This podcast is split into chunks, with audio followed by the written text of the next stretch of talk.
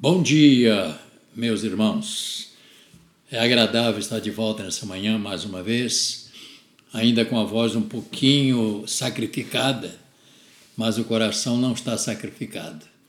Meu coração está alegre, feliz, estou restabelecendo bem. Creio que mais dois, três dias eu estou na pista, aguardando o nosso momento. Mas eu quero dizer para todos vocês é, que nos acompanha, o pessoal da igreja, nossos irmãos. O meu prazer é muito grande falar com vocês e também agradecer pelos nossos pastores que têm transmitido sempre uma palavra, né? Então, o que nós não queremos é deixar vocês sem uma voz, para que nós possamos manter a nossa comunhão, mesmo através desta palavra. E hoje eu gostaria de falar com os irmãos é, meu, minha palavra é sempre para ajudar nestes momentos que nós estamos atravessando. Eu tenho lido a palavra de Deus, tenho procurado ler bastante, e eu encontrei aqui um pequeno texto e eu gostaria de comentar sobre ele para que nós possamos é, ver como nós estamos dentro deste momento que estamos vivendo. Está registrado em Lucas, capítulo 19, verso 37, fala sobre a entrada triunfal de Jesus em Jerusalém. Não vou ler todo o texto para não tomarmos tempo, porque hoje eu vou ler três textos diferentes. Mas eu vou ler uma final quase. Verso 37. E quando se aproximavam da descida do Monte das Oliveiras, toda a multidão dos discípulos passou jubilosa ao louvar a Deus em alta voz por todos os milagres que tinham visto, dizendo: Bendito é o Rei que vem em nome do Senhor, paz no céu e glória nas maiores alturas. Ora, alguns dos fariseus lhes disseram em meio à multidão: Mestre, repreende os teus discípulos. E Jesus declarou para eles: Mas ele lhes respondeu: Asseguro-vos que se eles se calarem, as próprias pedras clamarão. Isto é forte, irmãos. Se eles calarem, as pedras vão clamar. Ou seja, a voz não vai deixar de existir. Vamos orar um pouquinho. Senhor amado, abençoa essa meditação, a todos que vão ouvir abençoa cada um dos seus lares, onde estiverem. Que seja um momento agora de reflexão, em nome de Jesus. Amém. Eu espero que você esteja na, no momento aí lendo conosco e participando. Eu creio, tribulação é um momento de crer. Em meio à tribulação, nós só temos uma saída, é crer. E eu creio que este momento que nós estamos vivendo é de um grande valor para nós, os cristãos, salvos pela graça. E eu sinto que isto é, certamente vai purificar, melhorar a nossa fé e vai nos fazer fazermos mais fortes. Eu creio que este é o objetivo e é a minha palavra eu creio que esse momento devemos aproveitar para que nós possamos é, estar mais seguros em Deus. Por quê? Porque é o Senhor que tem o controle de todas as coisas. Mesmo com a igreja fechada, ouça bem isto, nós devemos dizer ao Senhor: Nós estamos aqui em casa, mas a nossa voz não está calada. Isto é muito importante, porque dentro de nós tem o teu espírito. Nós vamos dizer: Senhor, nós não vamos sair da presença do Senhor. Nada, nada, nada vai nos tirar da presença do Senhor. Por quê? Porque nós pertencemos ao Senhor. Então, esta é a nossa declaração para o Senhor. Nada, nada vai nos impedir ou tirar do nosso coração a presença do Senhor. Portanto, tribulação é algo que acontece, é algo que sempre aconteceu, não será a última. O importante é nós estarmos alicerçados. Creio? Quando nós estamos alicerçados, vem o temporal que vier, podemos até sofrer algumas avarias, mas nós vamos mantermos de pé na presença do Senhor. E eu tenho um segundo texto em Romanos, capítulo de número 8, verso 31. Paulo fala para nós aqui algo muito importante que vai cooperar com aquilo que eu estou dizendo. Que diremos, pois, à vista destas coisas? Se Deus é por nós, quem será contra nós? Que coisa fantástica, né? Se Deus é por nós, quem será contra nós. E diz mais: aquele que não poupou seu próprio filho, antes por todos nós o entregou, porventura, não nos dará graciosamente com ele todas as coisas, inclusive o livramento deste momento que nós estamos vivendo. E aqui ele começa a dizer: quem tentará acusação contra os eleitos de Deus? É Deus que nos justifica. Quem os condenará? É Cristo Jesus que morreu, ou antes, quem ressuscitou, o qual está à direita de Deus e também intercede por nós. E aqui ele usa uma palavra forte, que eu, que eu queria que você tomasse posse para você. É, isso vai fazer uma espada. Quem nos separará do amor de Cristo? Será tribulação, angústia, perseguição, fome, nudez, perigo, espada. Como está escrito: por amor de ti somos entregue à morte dia todo e temos e fomos considerados como ovelhas para o matador. Em todas estas coisas, porém, somos mais do que vencedores por meio daquele que nos amou.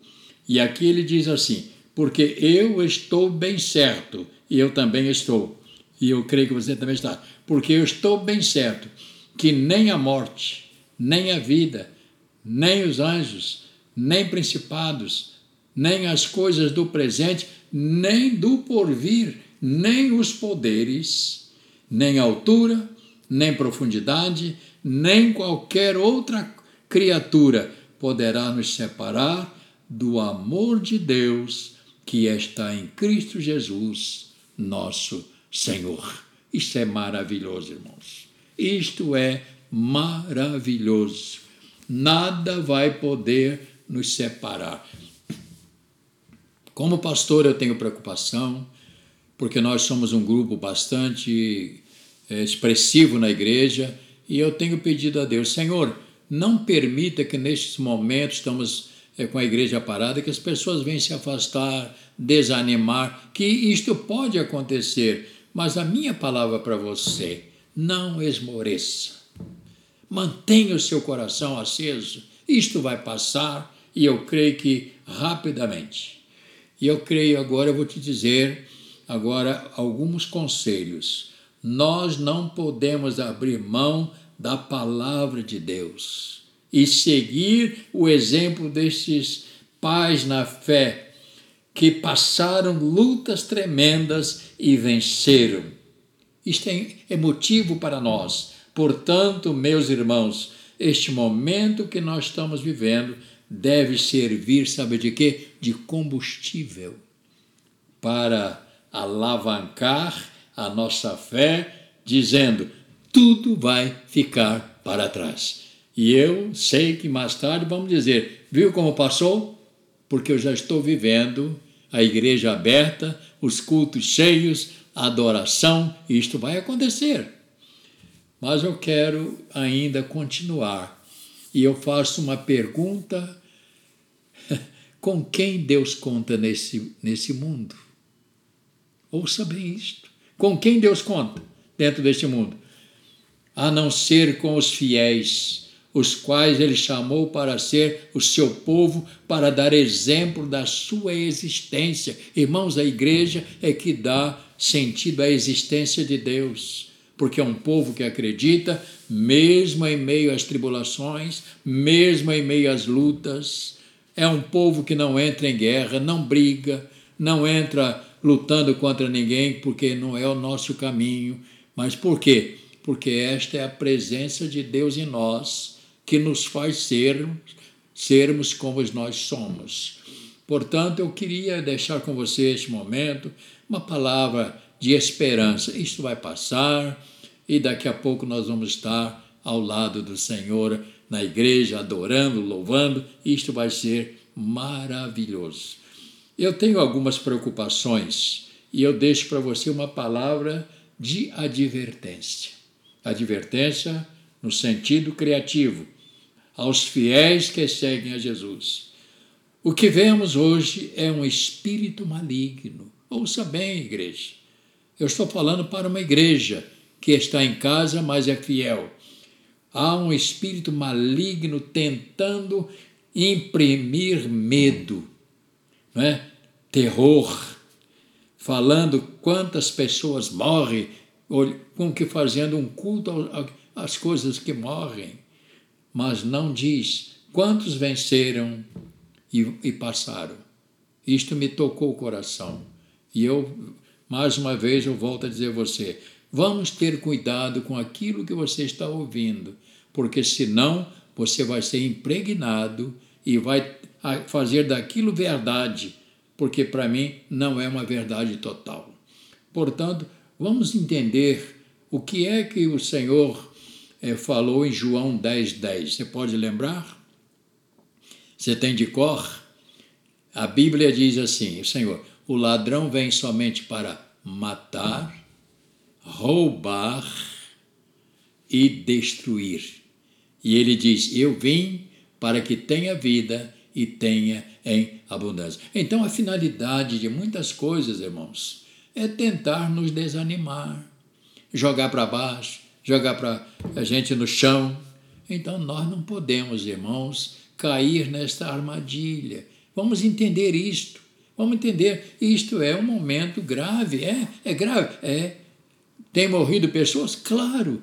Infelizmente, lutamos para que isso não aconteça para que pais de família não deixem seus filhos, né? Isso muitas coisas acontecem, mas nós não podemos é, deixar que isso nos atinja com tanta força ao ponto de você dizer assim: ah, mas não vale mais nada, Deus não está no controle. E eu digo: Deus está no controle, sim, Senhor.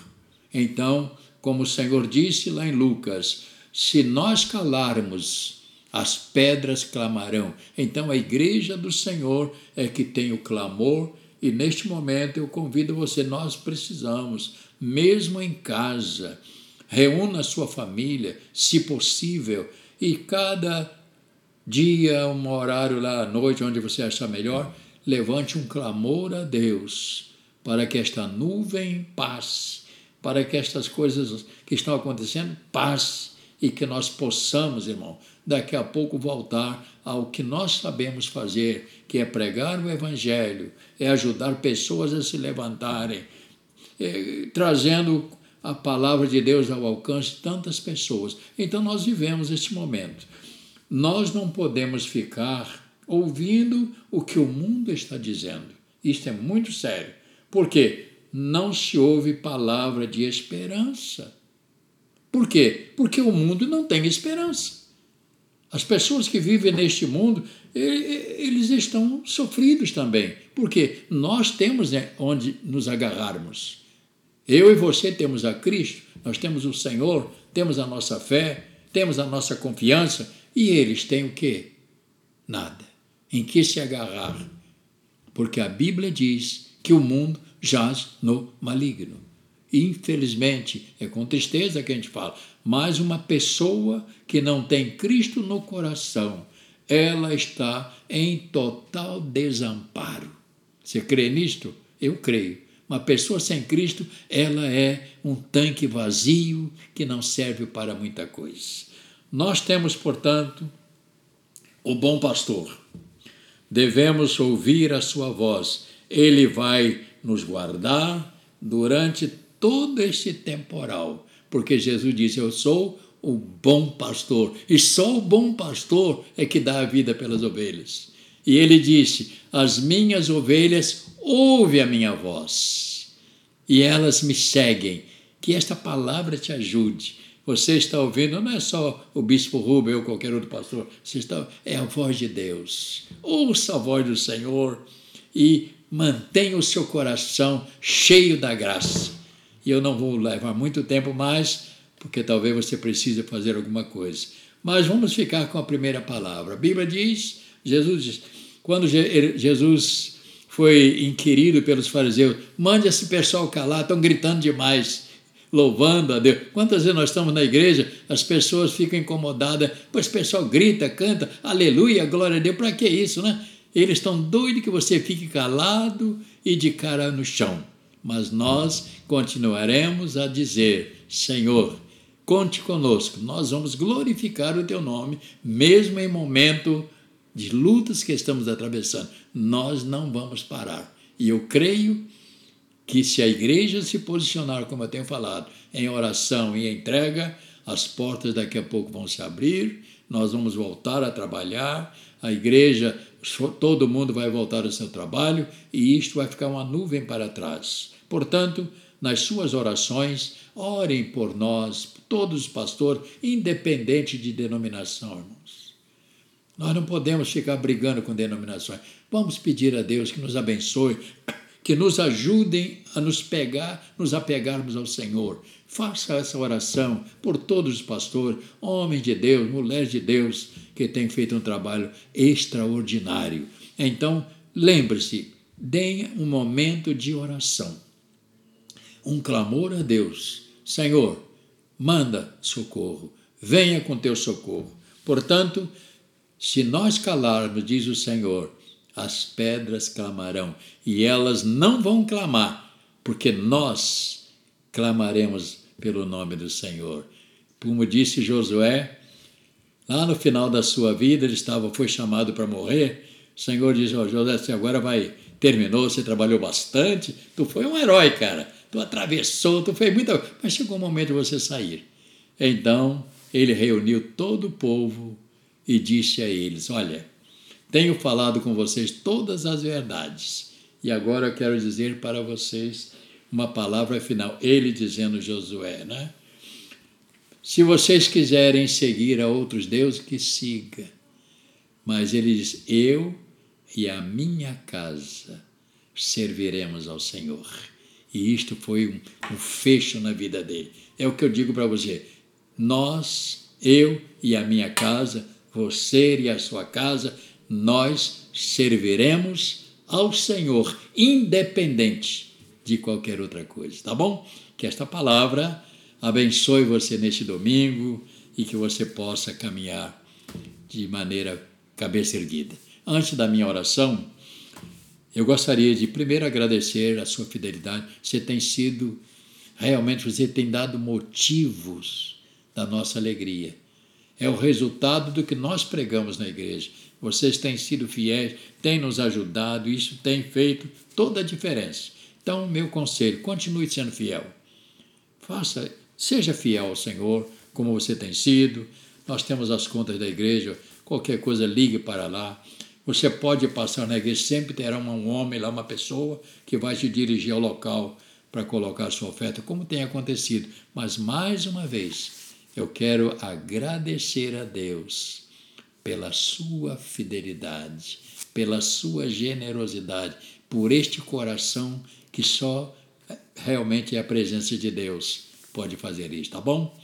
Vamos orar então, Senhor. Nosso Deus e Pai, eu quero te agradecer nesta manhã pela oportunidade de falar aos meus irmãos, tantos que estão ali todos domingo de manhã e outros horários, pessoas fiéis e alegres. Senhor, onde estiverem, abençoa, guarda a sua família, protege os seus parentes todos. Senhor, não deixe que nenhum irmão da igreja venha ficar desempregado. Não desampare, Senhor, por favor, a nenhum deles. Guarda, Senhor, aqueles que são comerciantes, que eles possam esperar um momento, vai voltar e Deus vai restaurar todas as coisas Este é o nosso desejo. Abençoa os médicos, enfermeiros que têm trabalhado. É uma profissão árdua cuidar de pessoas sofridas. Abençoa, guarda os médicos e a todos, aqueles que estão, Senhor, com o coração aberto para ajudar as pessoas enfermas. E mais uma vez eu quero te agradecer, porque o Senhor me levantou. Eu estava muito mal e o Senhor me trouxe e eu agora já posso falar e dentro de alguns dias estaremos aptos para voltar a ministrar a tua palavra da igreja. Portanto, abençoa cada um dos teus servos e que a graça do Senhor, que a bênção do Senhor, que o amor do Senhor invada a sua vida para você viver plenamente na luz de Deus. Amém? Que Deus te abençoe, rica e abundantemente. Até a próxima. Breve estaremos lá.